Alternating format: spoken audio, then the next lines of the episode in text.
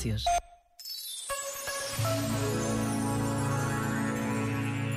De tempos a tempos é preciso parar e recentrar a vida no essencial. É um outro modo de arrumar a casa, porque enchemos-nos de tantas coisas, poeira, tralha, lixo, e perdemos-nos com o passar dos dias no acessório. A nossa felicidade depende de estarmos ou não centrados no essencial. E há um critério para o perceber: a liberdade. Se vivermos de acordo com o essencial, seremos livres. Pelo contrário, o supérfluo aprisiona, torna-nos dependentes e simula a felicidade. Este momento está disponível em podcast no site e na app da RGF.